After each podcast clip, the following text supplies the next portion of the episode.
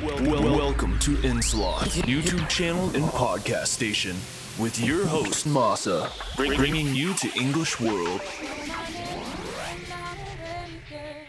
You don't need to ride it in the sky, baby. はい、こんにちは、えー今回はね、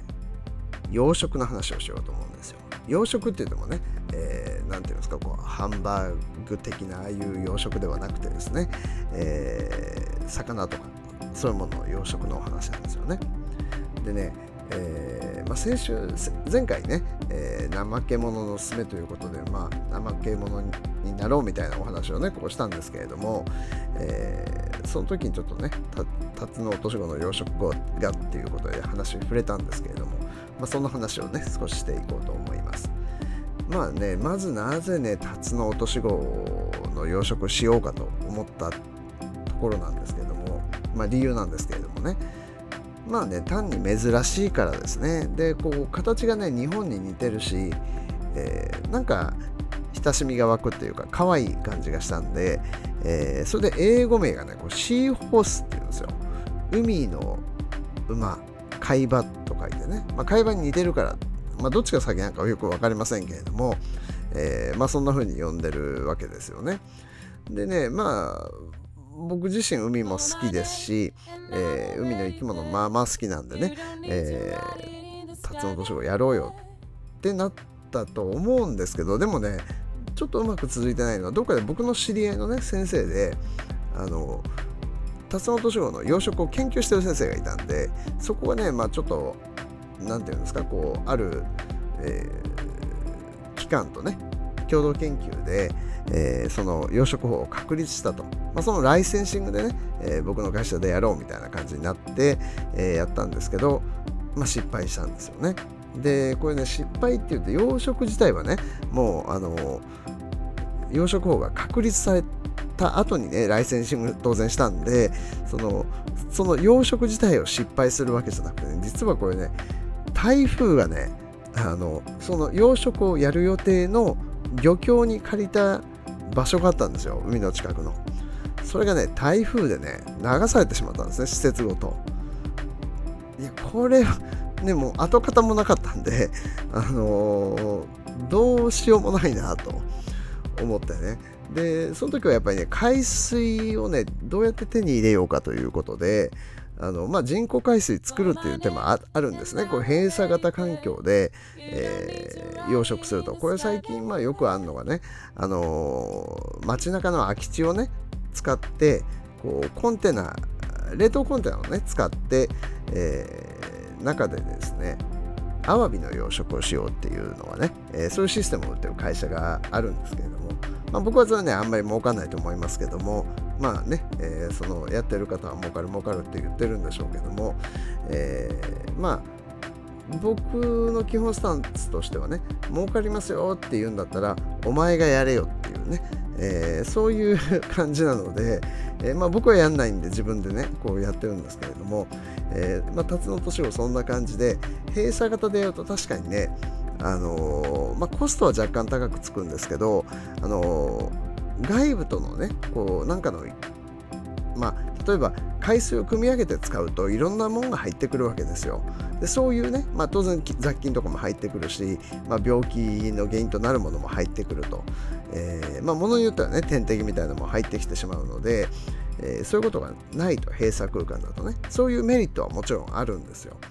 でも、まあ、海水をねある程度こうかけ流した方が楽だということで、えー海の近くに構えてそれをやろうとしたら、えー一緒に流されてしまったということでねこれは参ったなということでまあそれの話はねなくなってしまって、まあ、実際ねあの水槽でね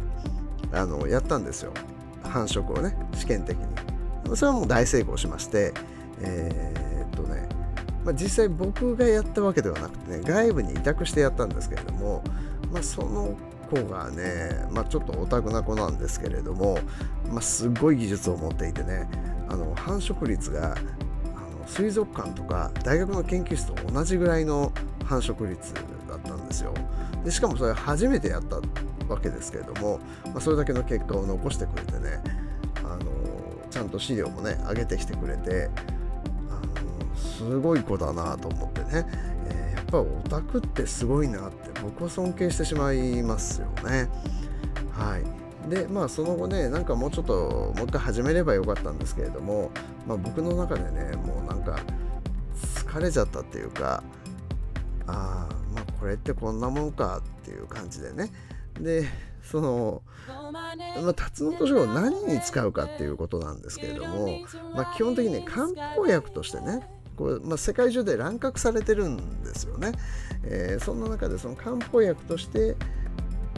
使ったらいいなっていうのと、まあ、あと鑑賞用としてね、えーまあ竜みたいなものがこう竜ってこう登っていく感じがあるんであの竜が好きな人多いんでね、えー、タツノオトシゴのこのなんていうんですか売り方を、まあ、運気が上がるみたいな感じでね大体のものがねあのなんていうんですかその運とかねそういうものに絡ますとね結構なプレミアムがつくんですよね。あの僕びっくりしたのはねコロナの時にねコロナお守りみたいなのがね売っててね買ってる人がガチでいるっていうことにね僕心底驚いたんですけれどもあこんなものまで商売になるんだと思ってね、えーびっくりしたりしましたけれども、まあ、それはさておきですよ。でタツノオトシゴってねすごくいっぱいね子供を産むんですよ。ですからあのー繁殖の時にねたくさん子供を産むんですけどそのたくさん死んじゃうんですよやっぱり。まあ、自然界であればおそらくね食べられちゃうんですよプランクトン状態の時にね。ですけれども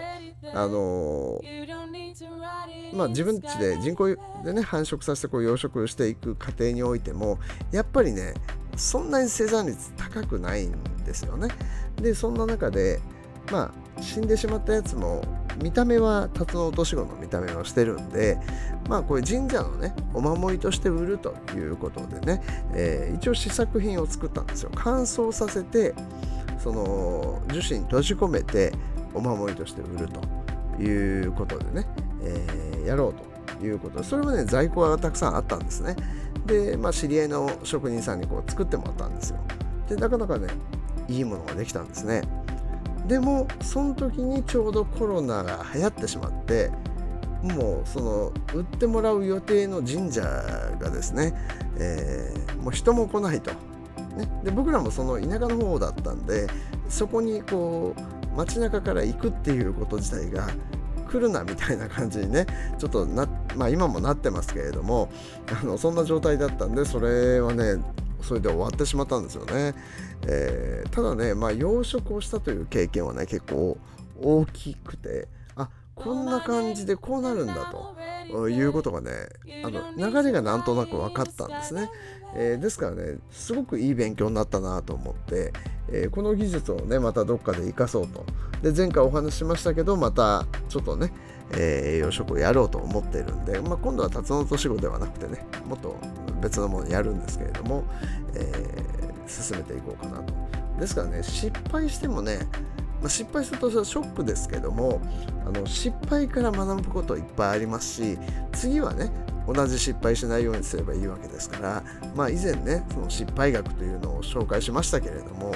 失敗はねいいことなんです。大きく大きな失敗して大やけどしたのはまずいですけど、まあ、ちょっとやけどするぐらいはね、えー治りますし、えーできればね若いうちにやっぱり失敗した方がいいんでしょうねって思いますね、えー僕みたいにだんだん年取って失敗するとね、えー何やってんだって周りから怒られますからね。はい。まあそんなことで今日は終わりにしましょう。お疲れ様でした。If, you enjoyed Inslot YouTube channel and podcast, please subscribe and leave a comment. Thanks for listening. See you next time.